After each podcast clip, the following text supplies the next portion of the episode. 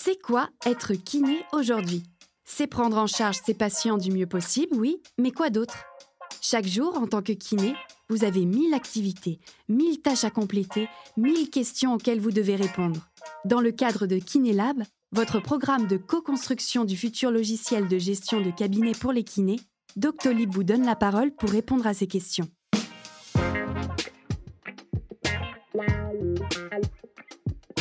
Aujourd'hui, Grégoire, alias Majeur Mouvement, reçoit Camille, kiné à Vénissieux.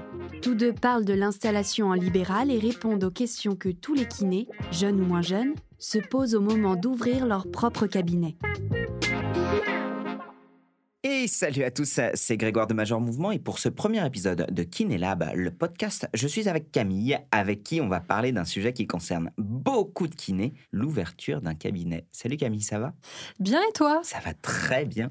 Je suis hyper content de te recevoir et surtout je suis sûr que ce podcast va aider énormément de nos confrères et consoeurs qui veulent se lancer dans cette merveilleuse aventure de l'ouverture de leur cabinet. Qui es-tu, Camille Et raconte-moi un peu ton parcours. Du coup, je suis Camille, euh, née à Saint-Étienne et kiné à Lyon, plus précisément à Vénissieux. Et du coup, ça fait 11 ans que je suis kiné. Depuis, tu n'as pas eu besoin de faire de formation? Non, j'ai fait différentes formations euh, en pédiatrie, euh, des formations sur les scolioses, formations un peu diverses et variées, je pense un peu comme beaucoup de kinés d'ailleurs. Donc toi, tu as toujours exercé en libéral depuis la sortie de l'école? Exactement. J'ai commencé du coup à Lyon, dans le petit quartier de Montplaisir. Les choses se sont enchaînées. J'ai fait un premier assistanat de 4-5 ans dans ce premier cabinet, qui est le cabinet d'Olivier euh, sur euh, Vaux-en-Velin, que j'ai adoré. Et puis, j'ai fini par avoir envie de monter mon cabinet. Au bout de combien de temps? Au bout de 5 ans. Qu'est-ce qui t'a poussé à avoir envie de monter ton cabinet au bout de 5 ans? Je dirais l'envie d'avoir un cabinet un petit peu à mon image, aussi bien en termes de lieu qu'en termes du coup de, soins que je dispense. Donc euh, plutôt des soins basés sur euh, des preuves euh, scientifiques. Malgré ça, au bout de cinq ans, c'était cool, mais tu veux monter ton câble. Est-ce que l'aspect financier était un des leviers dans ta tête qui t'a motivé à partir? Alors évidemment, puisque en montant mon cabinet, j'ai quand même un petit peu plus gagné de sous et c'était effectivement une des choses. C'était l'envie de faire un cabinet à mon image, l'envie bah, peut-être d'avoir un meilleur retour sur investissement, une meilleure rentabilité, on va dire. Pour parler concrètement, chez Olivier, tu avais combien de rétrocessions? Quel était ton chiffre d'affaires mensuel? Tu te rappelles? Alors, chez Olivier, je crois qu'on était à peut-être 20% de rétrocession et c'était dégressif. Ton CA mensuel, tu t'en rappelles à peu près? Il me semble que je donnais en gros entre 600 et 800 euros euh, de rétrocession.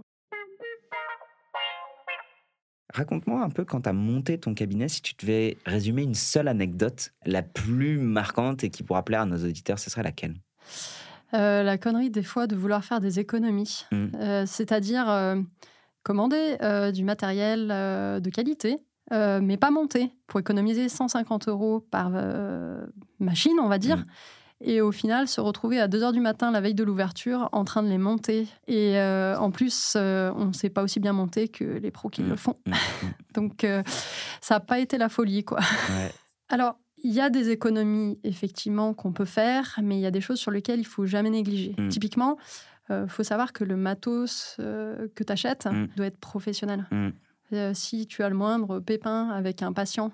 Alors déjà, c'est pas couvert par la garantie. Si ta machine est cassée, ben, comme elle est à l'adresse de ton cabinet, on va dire oui, mais attendez, euh, vous avez pris euh, une machine semi-pro alors qu'en fait, vous êtes pro. Et donc, carotte. Donc, parce que c'est pas pareil une machine que tu utilises 30 minutes deux fois par semaine et une machine qui tourne 6 heures par jour. Et une machine qui grince pas.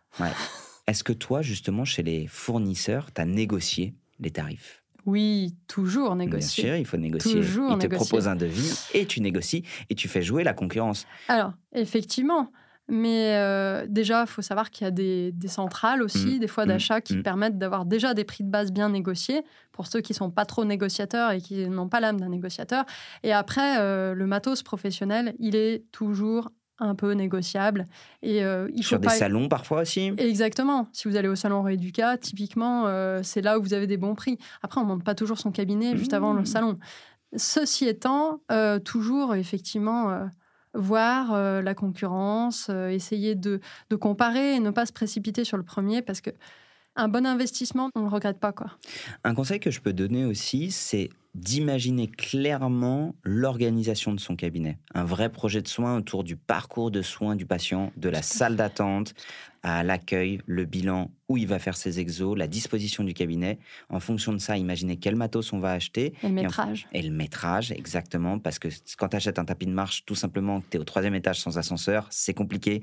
Ou alors qu'il rentre pas là où tu avais prévu, c'est compliqué imaginez aussi, ça c'est un conseil dans lequel je me suis planté, c'est qu'au départ, je voulais pour chaque matériel de mon cabinet trouver le meilleur rapport qualité-prix. Et à la fin, j'ai fini avec cinq ou six prestataires. Et finalement, en fait, je me suis retrouvé piégé parce que quand tu multiplies les fournisseurs, tu multiplies les jours de livraison. Et pour reprendre Gad Elmaleh, c'est pas des fourchettes qu'ils proposent, c'est des râteaux.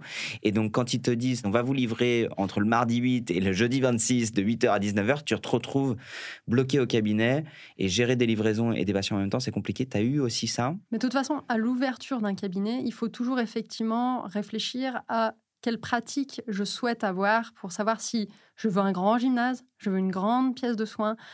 Et ça, c'est hyper important aussi. Si euh, je veux potentiellement un jour travailler avec quelqu'un, bah, il vaut mieux peut-être dès le départ avoir un petit peu de place, quitte à un peu serrer la ceinture, mais pouvoir accueillir quelqu'un plus tard. Achat des murs, location des murs? Je dirais que pour une première ouverture de cab, une loc, comme ça, tu prends le pouls. Tu prends le pouls du secteur, tu as tes patients qui vont te ramener tous les meilleurs plans du quartier. Et comme ça, le jour où tu as envie d'acheter, eh ben, tu sais où. C'est ton patient qui t'a dit euh, Ah, j'ai vu, il y a le boucher qui vend ça. Explique-nous quelle approche tu vas avoir justement face à un banquier, une enveloppe, un CA, euh, un chiffre d'affaires. Alors, on est une profession qui connaît pas la crise. Ça, le banquier, il le sait. Donc, vous êtes un bon client. Vous avez le pouvoir. Voilà, déjà arrivé comme ça. Donc confiance. Mais, c'est du bluff, là c'est de l'acting donc tu me parles. Oui, parce que euh, ils connaissent nos métiers, ils ont hein, nos, nos, revenus, euh, ils savent que bah, nous, on travaille tout le temps. On n'a pas de chômage. il, y a, 1% de chômage dans la communauté des kinés. Exactement. Donc, globalement, on est des bons clients pour eux. Donc, euh, quelque part, ils vous veulent. donc, un banquier qui a envie de vous, il sera prêt à mettre le paquet. Donc, c'est-à-dire, on arrive avec 2-3 ans d'expérience, parce que c'est le minimum de recul qu'il faut. On reviendra pour les tout jeunes diplômés juste après, mais on arrive avec 2-3 ans d'expérience, notre comptabilité sous le bras, avec un dossier en disant, bah voilà, j'ai vu un local à tel endroit. Le... Je vais même le voir avant. Vas-y, raconte. Bah, je vais le voir avant pour savoir combien il me prêterait. Ah ouais? Bien sûr. En fonction de combien il te prête, tu vas te dire. Je vais chercher mes locaux. D'accord. Comme ça, je perds pas de temps. oui, oui, oui, je vois ce que tu veux dire. Tu perds pas de temps dans ta recherche de locaux à visiter des vais, trucs. Je vais pas viser un local que je pourrais pas acheter. D'accord, ok. T'es parti avec combien sur ton premier cab 4000 Mais non. Si 4000 Ouais. Je suis parti avec 40. ah oui, donc tu m'étonnes que ton banquier te prête pour 4000 balles. 4000 Bah ouais, mais je vais même pas emprunter. Enfin, pour 4000 euh, balles. Euh. Enfin, c'était euh, juste le, double mois de caution euh, du, de la location du, du, du, local. Bah, l'ordi, la table de massage, euh, les, le matos de proprio, etc. Pigo. T'avais quel âge? J'avais 26, 27. Ah, tu vois, moi, je l'ai fait à 30. Alors, je peux te raconter mon projet? Oui, vas-y, vas-y. Donc moi j'avais 30 ans et vraiment j'ai fait une étude euh, de marché avant, c'est-à-dire que j'ai regardé à Toulouse où il y avait une grosse densité de, de kinés. À l'époque il n'y avait pas de restrictions par rapport à mm. l'emplacement. Et j'ai vu que juste à côté d'Airbus, euh, il n'y avait pas du tout de kinés. On est dans une zone morte. Et je me suis dit, bah attends, s'il y a beaucoup de bureaux et peu d'habitations, il y a beaucoup beaucoup de gens qui vont venir entre midi et deux et c'est des populations sportives. Et moi c'est ceux que j'ai envie d'avoir, des populations principalement d'actifs parce que je me suis formé en mm. thérapie manuelle et en kiné du sport. Donc j'ai choisi mon emplacement en fonction de ma spécialité, du bassin de soins. J'ai vu qu'il n'y avait aucun kiné aux alentours. Je suis allé sur les pages jaunes, hein, il y a une référencement, et qu'il y avait des médecins prescripteurs dans le coin. Et je me suis dit, OK, où est-ce que dans cette région-là, il y a des locaux? J'ai regardé les locaux. J'ai vu qu'il y avait un kiné qui vendait sa patientèle. Je me suis dit, OK, go. J'ai racheté une patientèle. Je te parle de... Grosse erreur. J'ai racheté une patientèle. Euh, je te parle de ça, c'était en 2017. Racheter une patientèle, euh, 30 000 euros. Ah oui, le gros de ton budget donc. Moi, j'ai pas racheté de patientèle. Je savais que c'était une zone où il y avait du boulot. Donc toi, tu es parti, ton local, c'était quoi avant? Euh, le, local où je suis allée, euh, bah, c'était un local vide. J'ai fait des demandes en fait auprès des bailleurs sociaux et il s'avère qu'il y en avait un de refait et de libre. Donc, tu es arrivé, tu as posé ta table. Et Exactement. C'était ton premier cabinet ou tu en as monté un autre depuis? Tu en as monté combien en tout? Deux et demi. Ton premier à 4000, ton deuxième cabinet à combien? Tu as mis combien sur la table? Euh, 50. D'accord. Mur. Ok. Euh, sur ton premier cabinet, quel était le matos indispensable et combien ça t'a coûté? Alors, le matos indispensable euh, pour l'ouverture de mon cabinet, parce que j'avais pas beaucoup de moyens, et du coup, ben, c'était table de massage. Euh, manuel ou électrique? Électrique, électrique, On est qui descend très bas et qui monte très haut et mm. très rapidement. Mm, mm, Surtout, ne lésinez pas là-dessus. Ah, ouais. ah, oui, oui, c'est l'outil de travail vraiment de base et vous allez passer du temps avec. Il faut vraiment bien, bien la tester et surtout vérifier qu'elle vous convienne vitesse, tout. Ensuite, euh, donc un ordi.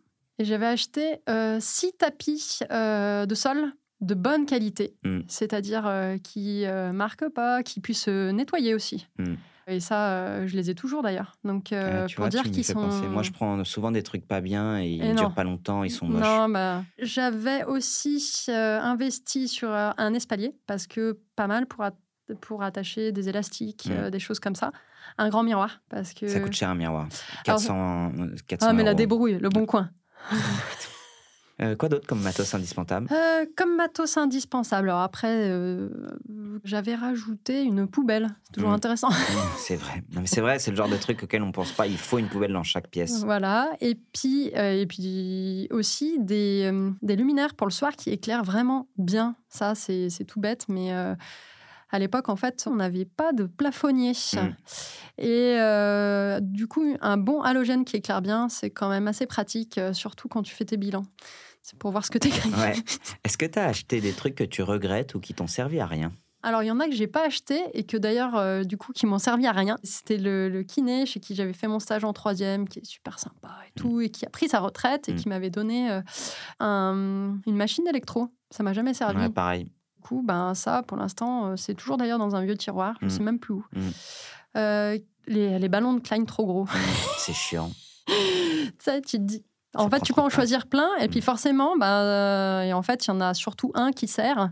Et bon, les autres, tu sais pas quoi en faire, ils te prennent mille places, puis bon, un jour, tu les dégonfles. Quoi. Euh, la, société de ménage aussi. Alors ça, ça, oui. c'est un truc où il faut pas... faut pas lésiner. Voilà, tout simplement parce que si, euh, ouais, vas-y, tu fais, euh, tu fais la première semaine du mois, je fais la deuxième, ah, laisse tomber, c'est sujet à embrouille.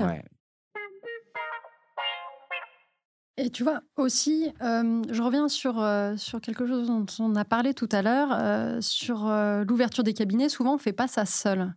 Et je dirais que il est important, quand on monte son cabinet à plusieurs, de bien définir les tâches, de bien, en fait, formaliser les rôles de chacun. Oui. Parce que finalement, on en parle très peu, mais il y a quand même pas mal de confrères qui, euh, qui des fois, ne finissent par ne plus s'entendre et, mm. par aller au boulot, euh, la boule au ventre, parce mm-hmm. qu'ils s'entendent plus avec leurs collègues, par mauvaise communication, par le fait de ne pas avoir posé les choses, par le fait de ne pas parler. Donc, si j'avais un conseil, si vous avez des associés, écrivez sur papier, faites-vous un contrat de collaboration euh, d'associés, sur qui doit faire quoi, et aussi obligez-vous à manger une fois ensemble par semaine, quoi qu'il en coûte.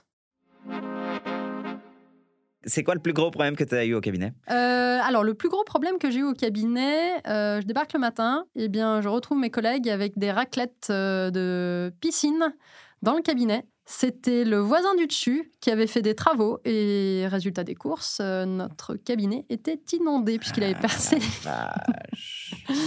Mais bon, moi ça me fait rire, ça va. Mmh. Donc ça, ouais, disons que ben là, du coup, ce qui est intéressant, c'est de, bien regarder ses assurances. Euh, et, euh, parce que si, euh, imaginons, ton cabinet, il est non exploitable, mmh. il brûle, il est complètement inondé au point d'être inutilisable, avoir une bonne assurance, ça peut être quand même assez chouette. Je dirais plus, c'est indispensable d'avoir une bonne assurance. moi, j'ai eu de la chance d'avoir un bon assureur parce que le jour où j'ai monté mon cab, j'avais complètement oublié. Je l'ai appelé, il m'a fait mon contrat dans la journée. Euh, Camille, d'un point de vue informatique, euh, est-ce qu'aujourd'hui tu es satisfaite de ton logiciel euh, patient? Eh bien écoute, j'ai l'impression que je suis dans K2000 avec mon logiciel. Donc, C'est-à-dire que je mets la machine en marche, ça fait beaucoup de bruit, et puis bon, entre le moment où ça, ça fonctionne vraiment et, euh, et le, le, moment où je l'ai allumé, il se passe un peu de temps, mais euh, non, vraiment pas. Vraiment pas. J'attends un petit peu un, logiciel un petit peu performant, qui bug pas toutes les deux minutes et qui fonctionne sur mon Mac aussi. Mm. Ça m'évitera de multiplier les ordinateurs. Mm ça serait, chouette. La sensation que j'ai, c'est vraiment que le logiciel a été inventé par des mecs qui n'ont jamais foutu les pieds dans un cabinet de kiné. Je trouve que c'est contre-intuitif euh, au possible, que ça ne suit pas la réalité au quotidien du, cabinet de kiné, que ce soit dans la facturation, la création des dossiers. Il y a parfois des doubles actions, des triples actions qui ne sont pas nécessaires. Euh, pas mal de problématiques de ce côté-là. Mais alors, c'est vrai que le logiciel, pour l'instant, pour moi, c'est plus un outil de frustration qui n'est pas à la hauteur de mes attentes euh, dans mon métier de kiné. Tout à fait. Euh, là-dessus, je te rejoins et euh, je dirais que, bon, entre le moment où j'ai commencé, et j'en ai essayé plusieurs, mais j'ai pu continuer à voir euh, les anciens logiciels que j'ai eus, j'ai l'impression qu'ils n'ont pas changé. Mmh. J'ai déjà 11 ans de kiné. Mmh. Tu vois et on dirait pas. Les fais pas. Non, je sais. mais, mais tu vois, ça n'a pas vraiment changé et, et je me dis, il y a vraiment quelque chose de, de bien à faire là-dedans. Qu'est-ce que tu as fait pour te lancer? Alors, j'avoue que euh, c'est quelque chose que, que j'aurais aimé qu'on me dise, euh, parce que c'est plutôt qu'est-ce que j'ai pas fait. Alors, qu'est-ce que tu n'as pas fait? Je me suis pas présentée forcément. Euh, parce que j'étais un peu prise par le tourbillon du montage, on va dire. et je me suis pas forcément présentée auprès des médecins, kinés, infirmiers autour. Et je pense que quand même, et je le, avec le recul maintenant, je sais que ça aurait été cool. Parce que rencontrer quand même euh, tes, confrères, rencontrer euh, les médecins qui sont prescripteurs, etc. Mine de rien, euh, ça sera par la suite un petit peu plus simple aussi de communiquer avec eux une fois qu'ils ont mis un, visage sur qui tu es, parce que sinon, tu es juste une personne lambda.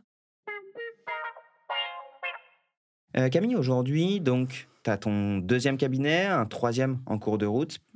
comment tu gères ton équilibre vie pro et perso? Et j'ai envie de te dire, honnêtement, la charge de travail pour monter son propre cabinet, la charge de travail pour continuer à entretenir son cabinet, est-ce que ça vaut le coup? Est-ce que tu trouves un équilibre? Alors, j'essaye de ne pas emmener de boulot à la maison. Mmh. Donc déjà, j'essaye de faire au cabinet tout ce qui concerne la kiné mmh. et de ne pas emmener de boulot, euh, pas ramener d'ordinateur. Donc volontairement, j'ai un ordinateur fixe mmh. pour euh, pour pas être tenté. Et euh, je dirais là-dessus, l'agenda d'Octolib m'a un peu aidé parce que comme j'ai plus répondu au téléphone. Je ne répondais plus non plus le week-end parce que les coups de fil, sinon, ça s'arrête jamais. Hein. Mm. Euh, et, du coup, je dirais que déjà, ça m'a permis de bien séparer. Et après, euh, il faut, euh, il faut, il faut s'écouter et il faut se donner des espaces de repos. Donc, où en fait, c'est la vie perso, où on va peut-être juste se reposer, juste voir sa famille, dormir, faire des choses pour soi, parce que finalement ça permet d'avoir un bon équilibre psychologique et donc euh, de durer longtemps dans le professionnel. Donc il est hyper important de savoir se dégager du temps pour soi, mmh. pour pouvoir ensuite être performant pour les autres. Je suis entièrement d'accord avec toi. Et souvent, nous, on a des patients qui sont des soignants et on les retrouve épuisés. On est dans un marathon. Oui. La, Donc, vie, euh, vie, c'est un marathon et pas un sprint. Euh, sur, cependant, sur la création du cabinet, moi, j'ai hypothéqué ma vie pendant un mois et demi. Pas plus? Sur la création du cabinet Non. non. Alors, par contre, je, bossais jour et nuit. Hein. Ah mais vraiment, c'est-à-dire que je suis arrivé là à l'ouverture du cabinet, ça a été une erreur. J'étais explosé. Explosé. J'avais plus de jus. C'était la, la, pression financière qui m'épuisait, en fait. Aujourd'hui, euh, je me rends compte surtout que je me suis noyé dans un verre d'eau. Si le banquier est prêt, c'est qui sait qui va avoir son mm-hmm. argent? Donc, tu stresses pas. Ouais. C'est que tu peux. Ouais, c'est que tu peux. Aie confiance. Ouais, je suis d'accord avec toi. De manière générale, en fait, aie confiance. Aie confiance. Euh, je pense que les banquiers, il n'y a pas plus frileux. Hmm. Donc si le banquier il est OK, entièrement d'accord avec respire, profite de la vie. Moi, je dirais, le conseil que je donnerais à tous les jeunes qui vont monter leur cabinet, réfléchissez, mais ensuite allez-y, foncez, faites-vous confiance. C'est une aventure qui est merveilleuse. Hmm. Et vous allez y arriver, c'est sûr. sûr. Des millions, non, peut-être pas des millions parce qu'on n'est pas des millions, mais, des centaines de milliers de kinés l'ont fait, ont réussi, probablement des gens qui étaient moins intelligents que vous, mm. et pour autant ils y sont arrivés. Mm. C'est génial. Mm. Foncez. Kiffez votre truc. Camille, merci beaucoup. Je pense qu'on a été euh, assez riche en conseils. En tout cas, moi, j'aurais aimé écouter ce podcast avant de me lancer. Je vous invite à nous retrouver pour un prochain épisode à venir avec le podcast de Doctolib. Merci beaucoup pour votre attention et à bientôt. Si vous souhaitez rejoindre KinéLab, le programme de co-construction du futur logiciel dédié au kiné, rendez-vous sur info.doctolib.fr/kinélab. Kinélab, Construisons votre futur quotidien.